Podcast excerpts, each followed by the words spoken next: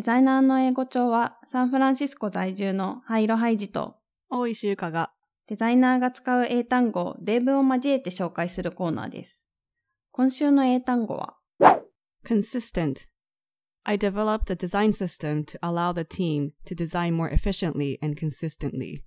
チームでより効率的に、そして一貫して設計ができるようにデザインシステムを制作しました。Please make sure that the button sizes we use across devices are consistent. 複数のデバイスで使用するボタンのサイズが一貫していることを確認してください。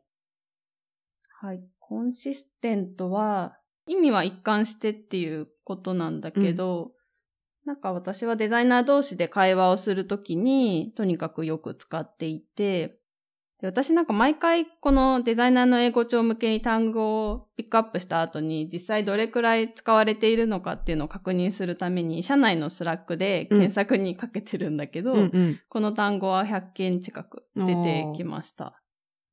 しかも、コンシステントだけじゃなくて、consistently もあるし、cons- consistent ってあの、名詞うんうん。もあるし、結構そのバージョンも数えるともっとありそうだよね。そうだね。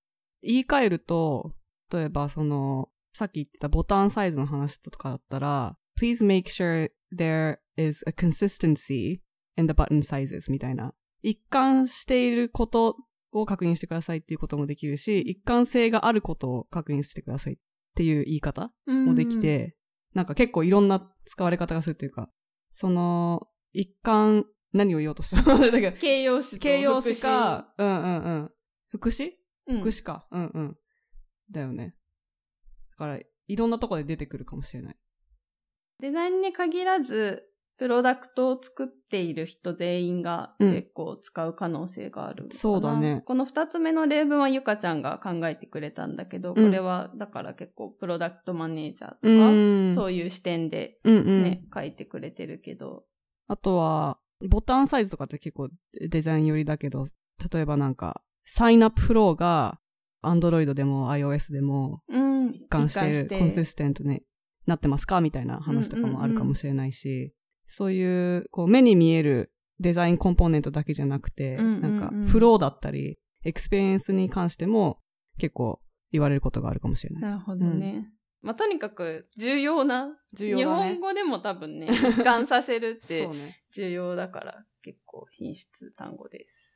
じゃあ次の単語に行きましょう。はい。efficient. How could we make this process more efficient? どうしたらこの手順をもっと効率化できるだろうか。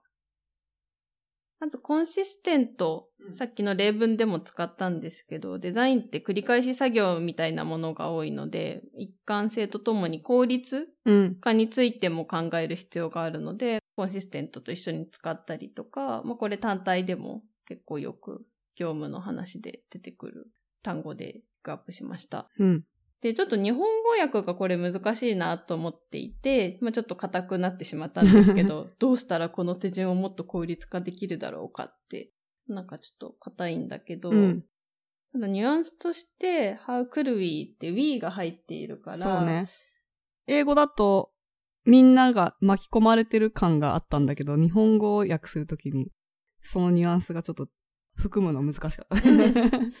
そう、なんか、あの、疑問形になってるけど、別に誰かへの質問とかっていうよりかは、自分たちうんうん。このグループの中で、考えるべき悩みだったり、うんどうできるかっていうのを話すときにうん。使う。なんか、イメージ的に、このシーンは、なんか、ホワイトボードの前で、うん。チームみんなで、こうなんか、どうしたらいいかな？ああでもない、こうでもないってブレストしてるようなイメー誰かジでした。がこれを投げかけたら、うんうんこの言葉を言ったら、うん他の人が、じゃあ、こういう風に、みたいな感じで話が進んでいくっていう感じだよね。